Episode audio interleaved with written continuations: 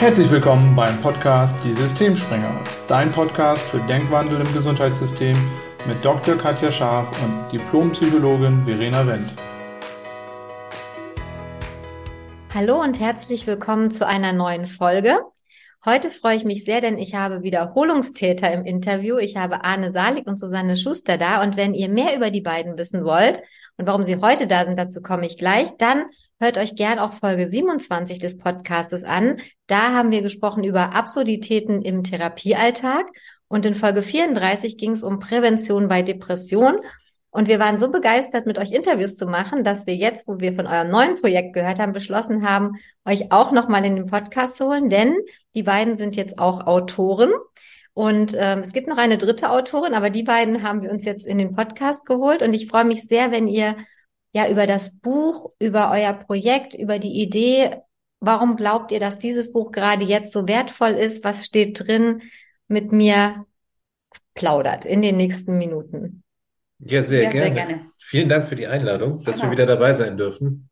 Sehr, sehr gerne. Und äh, vielleicht muss man vorweg sagen, das Buch hat ja auch eine kleine Besonderheit. Es hat ein sehr schönes Vorwort, ähm, was ja Verena und du geschrieben haben. Das sollte man vielleicht auch erwähnen. Ja, vielen Dank. Und es ist tatsächlich ja auch, wie, wie es oft so im Leben ist, es ist wirklich ganz spontan entstanden. Bei genau. unserem ersten Treffen dann irgendwie, wenn die Connection stimmt, was auch schon super ist, weil wir stehen ja alle für Wandel im Gesundheitssystem. Und das zeigt wieder, dass Kooperieren viel, viel, viel funktionaler ist, als zu konkurrieren. Absolut. Absolut. Absolut. Genau. Ja, ich fange vielleicht einfach mal an, kurz was zur Entstehungsgeschichte zu sagen, weil das Buch kommt tatsächlich aus der Praxis ursprünglich und hat dann seinen Weg über eine wissenschaftliche Validierung gefunden und ähm, in der Praxis ist es so, dass Susanne und ich beide in verschiedenen Kliniken gearbeitet haben, ähm, in Präventionskliniken, wo wir nur relativ kurze Zeit mit dem Patienten hatten. Susanne und ich, wir waren jeweils im psychologischen Dienst tätig. Und die Patienten waren drei Wochen in der Klinik. Wenn man An- und Abreise abzieht, blieben unterm Strich zwei Therapiewochen. Das heißt ungefähr zwei Gespräche, manchmal auch drei, manchmal auch nur eins im psychologischen Dienst. Und da bleibt natürlich nicht viel Zeit, um wirklich mit dem Patienten zu arbeiten. Einige Kollegen sind ein, jetzt machen wir uns gerade keine Freunde, wenn ich das erzähle. Ähm, einige Kollegen sind ein, in der Klinik. Okay, äh, sind den einfachen Weg gegangen, haben gesagt, naja, man kann eh nichts machen in dieser Zeit, also wir stabilisieren nur ein bisschen und mehr geht halt sowieso nicht. Und das war uns aber zu wenig, gerade vor dem Hintergrund, dass, dass die Patienten natürlich mit einer enormen Erwartungshaltung ankommen, auch zum Teil muss man ganz klar sagen, mit einer unerfüllbaren Erwartungshaltung. Aber nichtsdestotrotz nun einfach zu sagen, ja, sorry, Zeit reicht nicht, wir machen hier nicht viel, äh, das fanden wir zu wenig. Und dann haben wir halt geschaut, mit welchen Impulsen kann man die Menschen wirklich bewegen und denen wirklich auch was mitgeben, dass die aus diesen Gesprächen gehen und sagen, wow, das hat mich wirklich weitergebracht. Da haben wir äh, sehr viel probiert und äh, festgestellt, die Impulse, die super funktionieren, haben immer irgendwie mit dem Selbst zu tun. Und dann sind wir so ein bisschen mehr in die Tiefe gegangen, haben gesagt, was ist denn, was sind das eigentlich alles für Themen? Wir alle kennen die Schlagwörter Selbstwert, Selbstliebe, Selbstverantwortung und so weiter.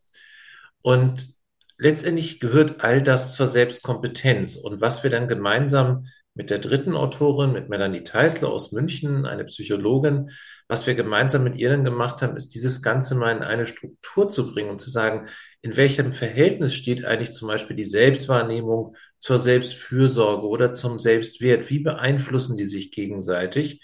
Und daraus ist halt unser Konzept der Selbstkompetenz entstanden. Das haben wir also sozusagen an über 1000 Patienten entwickelt und dann eben mit Melanie nochmal wissenschaftlich ähm, analysiert, validiert und ähm, wir sind der Meinung, dass dieses Konzept tatsächlich sehr, sehr wirkungsvoll ist, weil jeder, der daran arbeiten möchte, das ist die Voraussetzung, Selbstverantwortung. Ich will selbst etwas verändern.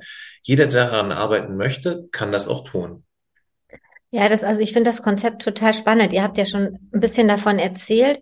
Und ein ganz wichtiger Punkt, wie du sagst, eben jeder, der was verändern möchte, weil äh, das, was du gerade berichtet hast, diese Erwartungshaltung, die kennen wir, glaube ich, alle, die irgendwie im Medizinsektor arbeiten. Das finde ich ganz spannend, dass man so an Gesundheit wenig Eigeninitiative zeigt und die anderen sollen irgendwie alles für einen machen. Das ist ganz egal, ob du im psychotherapeutischen oder im somatischen Bereich tätig bist. Und übrigens, was ich vorher noch sagen wollte, ist nicht schlimm, dass du dir keine Freunde gemacht hast. Wir hatten das ja schon in Folge 27. Da haben wir ja genau drüber gesprochen, wie absurd dieser Therapiealltag ist. Und das ist das, was wir erleben. Deshalb finde ich das super, dass ihr da ähm, eben ein Konzept habt und was es eben auszeichnet, ähm, da schlägt ja das Medizinerherz ganz große Wellen, dass ihr es evaluiert habt, dass ihr es wirklich eben ausgetestet habt, dass ihr gesehen habt, dass es funktioniert, weil das ist was, ähm, wo Verena und ich ja auch gerade dabei sind, eben neue Konzepte ähm, zu entwickeln und wir da immer merken, wie herausfordernd das ist, wenn es eben nicht akkreditiert, evaluiert ist, dann sind die Mediziner schon mal sehr ablehnend und in der Psychotherapie ist es ja ähnlich. Deshalb also ja. ganz wertvolle Arbeit. Wie viel Zeit habt ihr investiert? Wie lange hat es gedauert, ähm, so plus minus? Ähm, also die Zeit in der Klinik und in der Praxis, wo man das, also wir haben ja auch eine eigene Praxis noch, wo wir das erprobt haben, das waren oh, ein bis zwei Jahre, ja. fast zwei Jahre. Ja. Und dann haben wir dieses Konzept entwickelt und dann eben mit der Psychologin nochmal fast ein Jahr, nee, eigentlich ein ganzes Jahr dran gesessen Jahr, und ja. haben das Konzept ähm, aufgebaut und dann eben in Papierform gebracht. Ja, Wahnsinn. Das zeigt auch wieder, wenn man was erreichen will, also dranbleiben und wirklich den Willen haben, die Absicht haben, für Menschen ja. loszugehen. Und was würdet ihr sagen, wenn ihr es so ein bisschen zusammenfasst? Also für die, die es jetzt hören, weil ihr habt ja auch gesagt, jeder, der der was verändern will, kann es nutzen. Wie stelle ich mir das vor? Ich habe es ja selber leider auch noch nicht in den Händen gehalten. Ich habe nur das wunderschöne Cover gesehen. Mhm. Ja, es ist tatsächlich so, ähm, die Selbstkompetenz besteht nach unserer Definition sozusagen aus fünf Hauptelementen. Das ist einmal die Selbstwahrnehmung. Die Selbstwahrnehmung, das ist all das tatsächlich, was wir alltäglich wahrnehmen. So etwas wie ich habe Durst, ich habe Hunger, ich bin traurig, ich bin fröhlich. Aber eben auch tiefergehend, ähm, wer bin ich eigentlich? Was sind meine Werte? Was sind meine Träume, Wünsche, Ziele? Und was tut mir gut? Was brauche ich im Leben? Wo sind meine Stärken? Wo sind meine Schwächen oder vielleicht auch vermeintlichen Schwächen? Und das ist für uns die absolute Basis der Selbstkompetenz, weil ohne das funktionieren alle ele anderen Elemente nicht. Beispiel ist die Selbstfürsorge, das ist ein weiteres Element. Es gibt ganz viele Dinge, die man ergoogeln kann zum Thema Selbstfürsorge. Und in vielen Kliniken wird ganz viel auch gelehrt dazu, dass man sagt, du musst unbedingt meditieren oder dies tun und jenes tun. Es gibt aber Menschen, also im Extremfall nehmen wir jemanden mit ADHS, bring, sagt dem jetzt mal, der soll meditieren. Das ist äh, mit Sicherheit keine Selbstfürsorge für denjenigen, mhm. aber auch für ganz viele andere Menschen. Wenn jemand eher in Bewegung sein muss und daraus seine Ruhe und Kraft schöpft, klingt widersprüchlich, aber auch Bewegung bringt ja Ruhe ähm, mental, ähm, für den ist eventuell eine Meditation gar nichts. Deswegen ist diese Selbstwahrnehmung für alle anderen Elemente extrem wichtig. Und das ist auch das, womit wir immer raten, anzufangen. Erstmal wirklich sich selber kennenzulernen, sich selbst auch zu erforschen, zu entdecken. Ähm, aus unserem Klinikalltag können wir nur sagen, es ist ein Riesenproblem für ganz viele Menschen, sowohl was dieses Thema eigene Stärken und Schwächen angeht, aber auch was für Träume hast du eigentlich im Leben? Was möchtest du noch erreichen? Wo möchtest du mal hin? Oder die ganz profane Frage, warum bist du eigentlich auf dieser Welt? Was ist deine Aufgabe? Da haben sich viele Menschen vielleicht irgendwann mal Gedanken gemacht, aber dann beginnt ja so dieses Räderwerk des Lebens. Also wir kommen in unserem Alltag und wir werden aufgerieben in diesem Alltag. Wir haben wie immer weniger Zeit nachzudenken, zu reflektieren. Und dann fängt es irgendwann an, dass man sich selbst tatsächlich sich von sich selber entfernt. Und ähm, deswegen Selbstwahrnehmung als absolutes Basiselement, ganz unabdingbar. Dem folgt eigentlich optimalerweise die Selbstakzeptanz im Sinne von, ich bin gut so, wie ich bin. Und zwar so, wie ich jetzt bin. Nicht, ich bin gut, wenn ich zehn Kilo weniger wiege oder wenn ich den neuen Job habe, sondern ich bin gut, wie ich jetzt bin. Und dazu gehört auch, das ist für uns so ein Unterelement, die Selbstvergebung, sich auch zu verzeihen, zum Beispiel für Entscheidungen, die man mal getroffen hat und die sich im Nachhinein als nicht so super schlau herausgestellt haben. Das mhm. kennen wir, glaube ich, alle. Wir alle haben schon mal irgendwann etwas entschieden, wo wir hinterher gesagt haben, das war echt blöd, das hätte man schlauer machen können. Und ähm, das dritte Element, und das ist für uns auch so ein ganz wesentliches, wir haben das mal so als die tragende Säule äh, bezeichnet, das ist eben die Selbstverantwortung. Ich bin für mein Leben verantwortlich, das macht niemand sonst. Das ist nicht meine Partnerin oder mein Partner, nicht meine Eltern, nicht meine Kinder, äh, nicht der Staat oder nicht mein Arbeitgeber, ich bin für mein Leben verantwortlich. Und diese Erkenntnis ist für viele sehr schwer. Die Umsetzung ist auch für viele sehr schwer, weil genau wie du sagst, das ist, und ich kann mir denken, dass es im somatischen Bereich genauso ist, ähm, es besteht ganz oft diese Erwartungshaltung für gesundheitliche Fragen, naja, ich gehe da jetzt zu einer Expertin, zu einem Experten und die muss das dann machen. Und da wird mir dann geholfen und ich selber muss eigentlich gar nichts dafür tun. Und genau das funktioniert natürlich nicht. Ohne Selbstverantwortung geht gar nichts. Ja, und dann gibt es noch zwei weitere Bereiche, die wichtig sind. Das eine ist eben die Selbstfürsorge, sich selber etwas Gutes, Gutes tun, Kraft tanken, ähm, Energie schöpfen, auf welche Weise auch immer. Und da ist eben jeder Mensch anders gestrickt. Es gibt eine schöne Geschichte dazu. Ich weiß nicht, ob ich die schon mal in einem Podcast erzählt habe, sonst bitte ich alle um Verzeihung, die das jetzt zum zweiten Mal hören. Ähm, ich war einmal Anne, Anne, wir wissen ja, die Welt lebt von der Wiederholung. Ins Unterbewusstsein lernen nur mit Wiederholung, von daher. ich war, also das ist schon eine ganze Weile her, ähm, in Südfrankreich und ähm, die Vermieterin des Ferienhauses äh, sagte ja, sie sei noch nicht ganz so mit fertig mit Aufräumen und allem, weil sie hatte einen runden Geburtstag gerade. Und wir schauten uns diese Frau an und wir haben gesagt, wie alt mag die sein? Also 40 ist sie nicht mehr, aber die ist definitiv nicht 50. Also was für ein runder Geburtstag sollte das sein? Wir haben ein bisschen gerätselt. Und dann habe ich sie unhöflicherweise gefragt, wie alt sie denn geworden sei. Und dann sagte sie 60. Oi. Und ich so, wow, 60. Also ich hatte jetzt irgendwie, ich war gerade unsicher, ob 40 oder 50, aber auf 60 wäre ich im Leben nicht gekommen. Und dann habe ich sie gefragt, wie macht sie das? Und dann war ihre Antwort wunderschön. Sie sagte, oh, j'aime la vie. Ich liebe das Leben. Mhm. Und dann hat sie ein bisschen erzählt, was für sie das Leben so lebenswert macht. Und das ist zum Beispiel Gartenarbeit. Sie hat es geliebt, mit ihren Blumen da äh, im Garten herum zu äh, gießen und umzupflanzen und ich weiß nicht was und Beete zu gestalten. Und jetzt komme ich zu dem, es ist nicht für alle Menschen gleich. Gartenarbeit ist für mich persönlich ein mittelschwerer Albtraum. Ich liebe meinen Garten, aber es wäre schön, wenn der sich von selbst erledigen könnte. Ähm, und von daher, Selbstfürsorge ist nicht eine Methode, die man lernen kann, sondern das hat beruht eben auf der Selbstwahrnehmung. Und ich muss selber für mich eben herausfinden, ist es eher die Gartenarbeit oder ist es was ganz anderes? Und das letzte Element ist eben der Selbstwert, ähm, der auch noch so verschiedene Absprenkelungen hat. Also man spricht ja auch sehr viel vom Selbstwertgefühl. Ich finde, es ist mit Gefühl so ein bisschen zu weich, dieses Wort. Ich finde, es ist eher eine Einstellung. Es ist so eine Selbstwerteinstellung. Welchen Wert messe ich mir selber bei?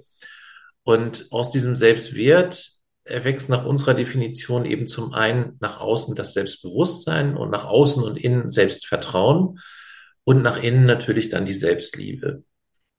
Und ich habe noch ein kleines Ankerelement sozusagen vergessen, was den Selbstwert äh, mit der Selbstverantwortung verbindet. Das ist eben auch diese Selbstwirksamkeit, dieses Wissen, ich kann in meinem Leben tatsächlich auch etwas bewirken. Ja, und, und, und das, was du gerade zusammengefasst hast, ist ja tatsächlich der Punkt, dass wir oft so im Außen nach Veränderung suchen, dass wir äußeren Umständen äh, Schuld, Verantwortung zuschieben und sagen, wenn XY passiert, dann bin ich glücklich, dann geht's mir besser. Und äh, wie du auch gesagt hast, im Alltag, wir hören auf zu träumen. Ne? Also wenn man Kinder anguckt, das ist ja faszinierend. Die sind ja alles. Mhm. Die sind Ritter, die sind Drachentöter, die sind Prinzessin und die sind das ja wirklich. Also überzeugt die mal davon, ja. dass das nicht so ist und dass ja. die bitte die Ritterrüstung ausziehen, wenn es irgendwie, keine Ahnung, zur Kommunion geht.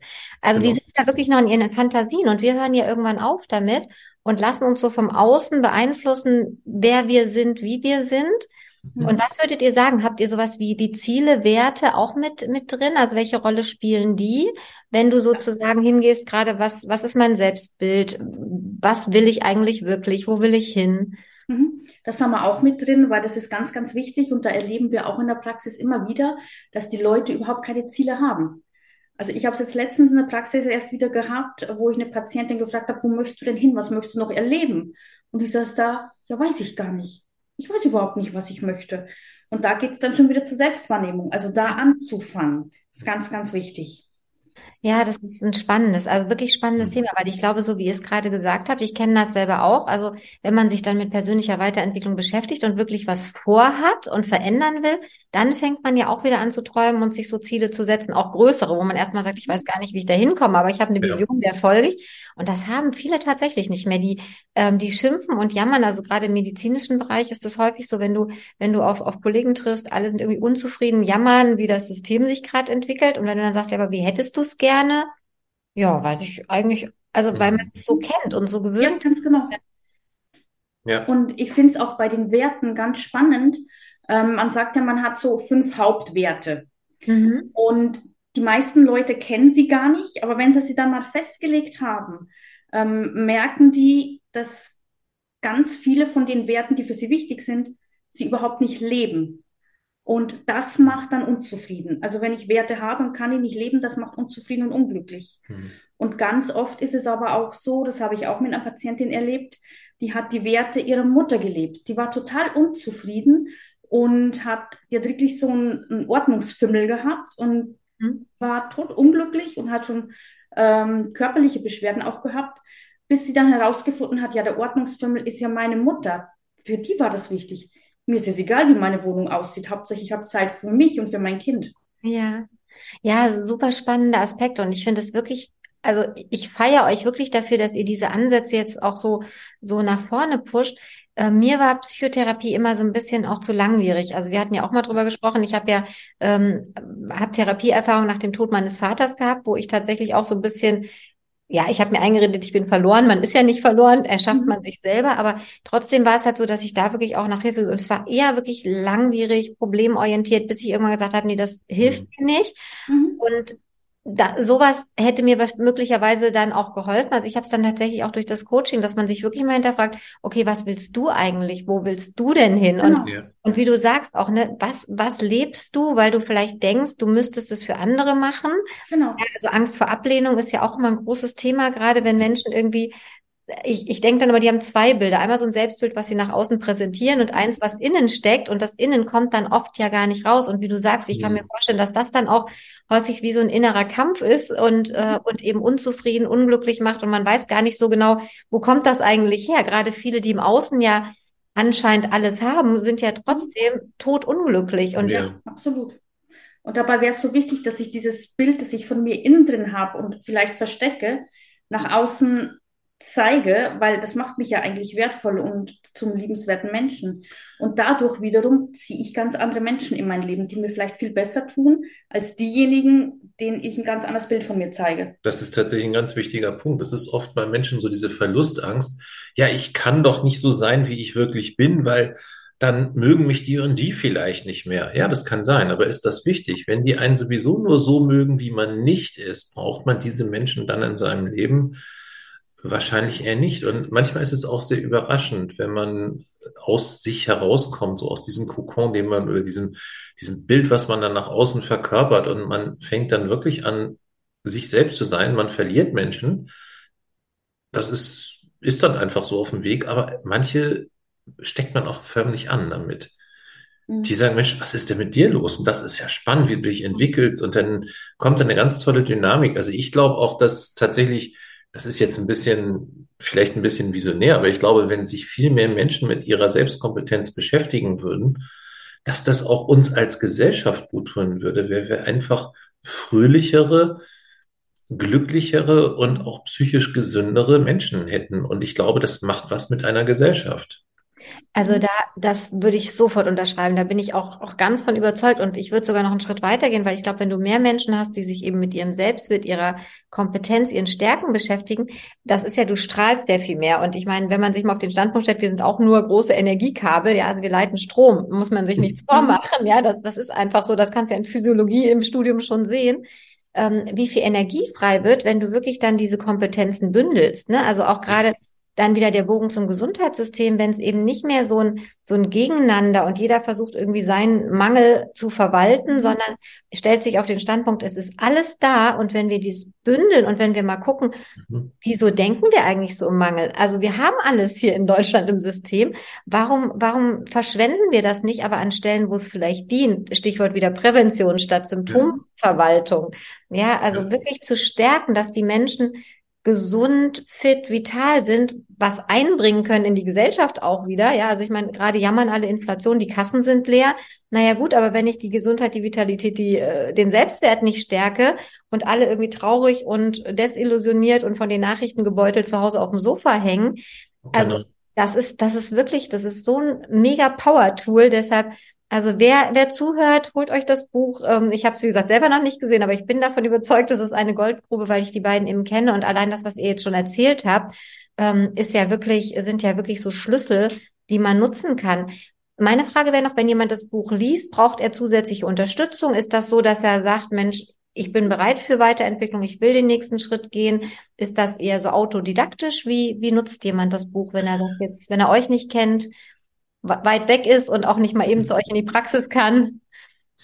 Äh, unsere Praxis gibt's auch online, also das wäre auch denkbar. Aber jetzt Spaß beiseite. Also das ist tatsächlich so, das Buch ist autodidaktisch, aber es ist natürlich auch eine Basis. Und ähm, es, da ist wieder die Frage, wie selbstverantwortlich ist jemand? Schafft man das? Hat man diese Energie, das dann wirklich auch alleine in die Tat umzusetzen? Und wir haben ähm, ab Februar unser Online-Training am Start. Also das wird dann tatsächlich äh, so sein, dass man jeden Tag zur Selbstkompetenz einen Impuls bekommt. Das ist immer etwas, was in den Alltag integrierbar ist. Also gerade auch für Menschen im Gesundheitssystem, ähm, die ja alles haben, aber ganz bestimmt nicht super viel Zeit, ähm, ist es durchaus machbar. Das sind äh, immer so kleine Anstöße, die entweder über den Tag verteilt einen Impulse geben oder eben, wo man eine kleine Aufgabe für sich löst, die eben auch die Selbstkompetenz stärkt es ist oft der Schwerpunkt Selbstwahrnehmung eben als Basis, aber eben auch andere Themen, auch Selbstverantwortung. Und das Ganze ist auch immer mit einem kleinen Spaßfaktor versehen. Das heißt, dass das auch so ist, dass man da noch irgendwie ein bisschen Freude dran hat und dass es nicht einfach nur eine stumpfe Aufgabe ist, die man jetzt machen muss, weil es ja in diesem Online-Training so vorgesehen ist. Ähm, das ist sicherlich noch etwas und es gibt darüber hinaus dann auch ähm, die Möglichkeit, eben ähm, Online-Beratungsstunden dazu zu buchen. Wir sind jetzt auch, wir werden also ab Anfang des Jahres dann auch weitere ähm, äh, zertifizierte Trainer für Selbstkompetenz ausbilden, ähm, die dann eben auch buchbar sein werden über, über unser Online-Tool. Ah ja, super spannend. Und, und auch wie du gerade gesagt hast, gerade so Selbstwahrnehmung. Ähm, ich denke mal so an so meinen Alltag in der Klinik, ähm, bevor ich mir nicht bewusst darüber war, was man ändern kann, das machst du einfach nicht. Du rödelst durch den Tag, du hast eh immer das Gefühl, du hast zu wenig Zeit für alles. Du setzt dich nicht hin und überlegst dir, wie geht's mir eigentlich gerade? Also du funktionierst ja, ja häufig mehr bist dann abends tot erschöpft, streitest dich vielleicht noch zu Hause oder schläfst ein oder das ist ja wirklich das, das Thema, was wir häufig haben, was du ja jetzt auch überall liest in den Nachrichten, Burnout bei Ärzten ähm, oder Therapeuten oder, oder Substanzabusus, äh, zunehmend depressivere äh, Behandler. Das ist ja im Ärzteblatt mittlerweile fast in jedem, ähm, in jeder Ausgabe zu lesen. Deshalb mhm. ist das super, dass es eben diese Kurzimpulse gibt, wo du wirklich sagen kannst, einfach mal kurz innehalten. Ich habe es manchmal so gemacht, ich habe mir einen Wecker gestellt dann mhm. und dann, wenn der Wecker geklingelt hat, überlegt, okay, womit beschäftige ich mich eigentlich gerade? Ist das gerade irgendwie sinnvoll? Oder ist das hm. wieder so ein ah, mi, mi, mi, alles so schwierig, alles herausfordernd, sondern ja. wirklich mal zu gucken, ähm, was denken wir den ganzen Tag? Weil ich glaube, ja. Gedanken sind ja tatsächlich auch der Schlüssel zu, ich würde sagen, zu allem, ja, weil, weil ja. wir werden, was wir denken. Wenn ich halt immer denke, ich bin zu klein, zu doof, zu dick, zu dumm, dann werde ich das hm. wahrscheinlich nach außen tragen, wohingegen, was du vorhin so schön gesagt hast, Susanne, wenn ich plötzlich irgendwie ganz anderes Selbstbild kriege und positiv bin, Mhm. Und ja, das ist die, die gute und die schlechte Nachricht. Du wirst wahrscheinlich Menschen verlieren. Vielleicht folgen dir sogar irgendwann. Vielleicht verlierst du sie und sie kommen irgendwann zurück, weil sie merken, Mensch, es hat sich was verändert, will ich auch. Und ich glaube, der große Gewinn ist, du, du triffst auf Menschen, die eben in einer ähnlichen Schwingung sind. Und ähm, das heißt, es gleicht sich irgendwie aus. Also einsam wirst du mit der Methode sicher nicht. Da habe ich auch gerade noch ein schönes Beispiel ähm, von einer Patientin, die gerade bei uns ist. Ähm, die kam nach einer Klinik, Kur und Ärzte-Odyssee zu uns, galt als austherapiert. Mhm. Der beste Satz, den sie hören musste, war ja, sie müssen sich halt abfinden, sie sind so, fertig vom Therapeuten. Ja. Mhm. Und dann haben wir angefangen, mit ihr zu arbeiten. Und die macht so geniale Fortschritte. Also die krempelt gerade ihr ganzes Leben um. Ähm, letztens hat sie erzählt, ich sortiere jetzt meine Freunde aus, ich will das alles nicht mehr. Ja, super. Hm. Und die wird auch mittlerweile schon von anderen angesprochen. Hey, was ist mit dir los? Du strahlst, du veränderst dich. Und es ist richtig schön, das zu beobachten. Und das wirklich in wenigen Sitzungen. Ja, und das ist ein wichtiger Punkt, den du ansprichst. Verena und ich haben ja auch, also wir kommen ja, wir, ich glaube, die Ansätze sind ähnlich, die nennen sich nur anders. Mhm. Wir haben es halt über die mhm. Coaching-Ausbildung gemacht. Aber wie du sagst, es geht halt schnell. Wenn jemand wirklich will ja. und du den dann auch wirklich, ich sag mal, auf den heißen Stein setzt und eben nicht in Watte packst und nicht übers Problem, sondern wirklich sagst, okay, wenn du dahin willst, dann lohnt es sich dorthin zu gucken.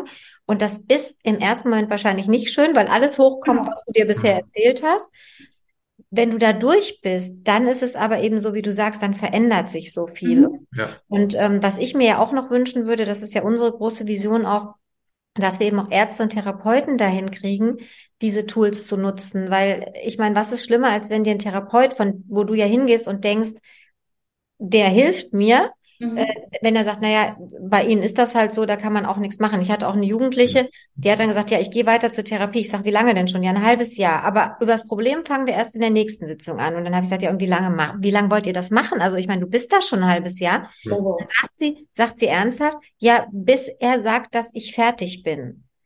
Und da habe ich kurz gezuckt und habe gesagt, wie kann denn ein anderer Mensch dir sagen, wann du fertig bist. Also kann der irgendwie, zapft der dein Gehirn an, geht der da rein, weiß der, was da los ist? Ich sag, was ist denn dein Problem? Und dann guckte die mich an, sagte, also wenn du mich das so fragst, ich habe keins. Dann, dann also das war, das war so lustig, weil wirklich, die hatte da überhaupt nicht, die hat da überhaupt nicht mehr drüber nachgedacht. Die ist da hingegangen, dann haben die Sitzung gemacht. Natürlich, du hast ja immer irgendwas, über das du dich beschweren kannst. Also ne, sei es Schule, sei es Eltern. Das heißt, du kannst ja Probleme wirklich kreativ erschaffen. Also, ne, ja, absolut, jetzt ja. aus dem Stand greift, könnte ich jetzt zehn Probleme wahrscheinlich finden. Mhm. Aber als sie dann wirklich, als ich gesagt habe, ja, woher weiß der, wann du fertig bist? Und als sie dann sagte, ja, ähm, und ich dann, ja, was ist denn konkret das, ja, da, da war es weg. Und das ist so schön, weil es auch wirklich nachhaltig weg ist. Also ich sehe ja. die ja ein paar Mal und das finde ich auch schön, dass man jetzt ja. nicht so klingt, ja, ja, dann ist es kurz und hält nicht an. Aber das sind wirklich, weil du so tief an dir arbeitest und es ist genau. Arbeit, also es ist nicht, du gehst irgendwo hin und jemand arbeitet für dich. Nein. Das finde ich einen coolen Ansatz, weil das erwarten ja die meisten, der andere mhm. arbeitet und ich kriege den Erfolg du arbeitest an dir, es ist herausfordernd und es ist wahrscheinlich manchmal auch traurig, schmerzhaft. Vieles kommt hoch und es lohnt sich. Also deshalb äh, mega, dass ihr das macht. Wir, wir brauchen mehr Ärzte und Therapeuten in diesem Bereich tatsächlich. Absolut. Also ich finde auch, dass diese ganzen Themen eigentlich Teil der Ärzte- und Therapeutenausbildung sein sollten. Und ähm, es ist schade, dass sie es nicht sind, weil dann passieren solche Sachen, wie du das gerade geschildert hast. Mhm. Ähm, es ist ja tatsächlich auch so skurril, dass ähm, ähm, es gibt eine Metastudie, da wurden, ähm, ich weiß nicht, ich glaube, sieben Studien ausges äh, ähm, ich bin nicht ganz sicher, ich glaube, sieben Studien untersucht und dabei kam raus, dass tatsächlich Psychotherapien äh, nicht etwa enden, weil sie einen therapeutischen Erfolg haben, sondern in Deutschland enden sie meistens, äh, weil die Krankenkasse einfach irgendwann nicht mehr bezahlt und äh, die Zeit abgelaufen ist. Und was ich noch spannender fand, es kam dabei heraus, dass eigentlich nach der, spätestens nach der 20. Therapiestunde keine nachhaltige Veränderung mehr herbeigeführt wird. Das heißt, alles, was danach passiert, ist letztendlich noch so ein Verwalten der Symptome, sage ich jetzt mal etwas abfällig. Aber es passiert nichts Bahnbrechendes mehr. Und wenn man das sich vor Augen hält, dann ist es ja umso wichtiger, dass in diesen ersten 20 Stunden richtig Gas gegeben wird und man wirklich versucht, die Patienten abzuholen, mitzunehmen und ihnen diese Motivation zu geben, in die Selbstverantwortung zu gehen sagen, so, und jetzt du, jetzt fang an, dein Leben zu gestalten. Ja, also ich finde das, ich finde das, wie gesagt, mega spannender Ansatz, weil, weil Ärzte und Therapeuten sind ja letztlich auch Menschen, ja. Und wenn, wenn die sozusagen ihre Themen mit in, und das bleibt ja nicht aus, ja. Und manchmal ist es ja so, wenn du dich nicht traust, Dinge anzusprechen, weil du vielleicht selber das nicht halten kannst oder ähm, weil vielleicht selber auch was in deinem Selbstbild steckt, was dir gar nicht bewusst ist. Ne? Nach außen bist du vielleicht der, der kompetente Arzt, der kompetente Therapeut, hast aber vielleicht selber dich noch nicht mit Selbstwahrnehmung beschäftigt.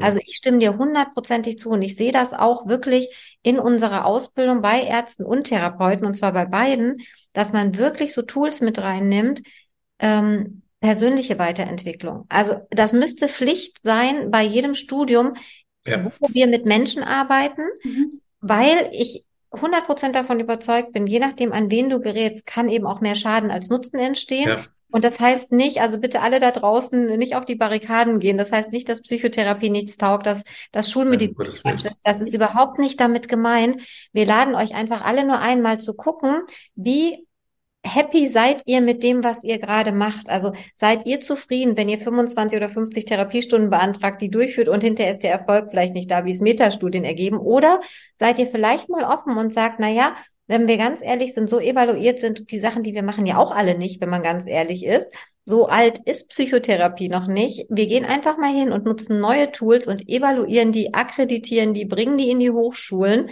damit die vielleicht irgendwann wirklich mal als wirkungsvolle Tools dann Einzug finden. Also ja. das ist ja so die große Vision, die wir ja auch teilen. Genau, ja. absolut, absolut. Also das wäre wirklich mega. Perfekt.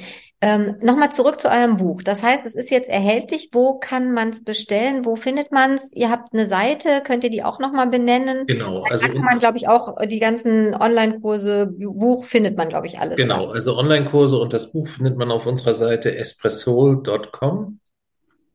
Das Buch gibt es ansonsten überall im Buchhandel, also stationär und online.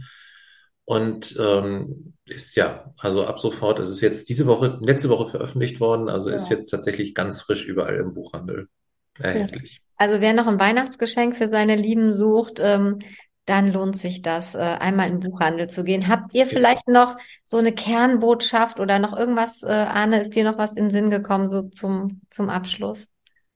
Also Kernbotschaften gibt es oft so viele, ehrlich gesagt. Also es gibt so viele Schlüsselsätze. Ich habe tatsächlich eine Botschaft ist, ich weiß gar nicht, ob es eine allgemeingültige Botschaft ist, aber die ist für mich ganz wichtig. Ähm, wir hatten früher in der Schule äh, ja mal sowas wie Poesiealben. Ich weiß nicht, ob es, es wird es heute nicht mehr geben, vermute ich, aber ähm, die, die, Kinder schreiben noch. Ich habe es letztens okay. wieder bei meinen Patenkindern oh. gesehen. Also einige okay. nutzen noch Bücher, schreiben und haben nicht nur Tablet. Also es gibt es ah, noch. Cool.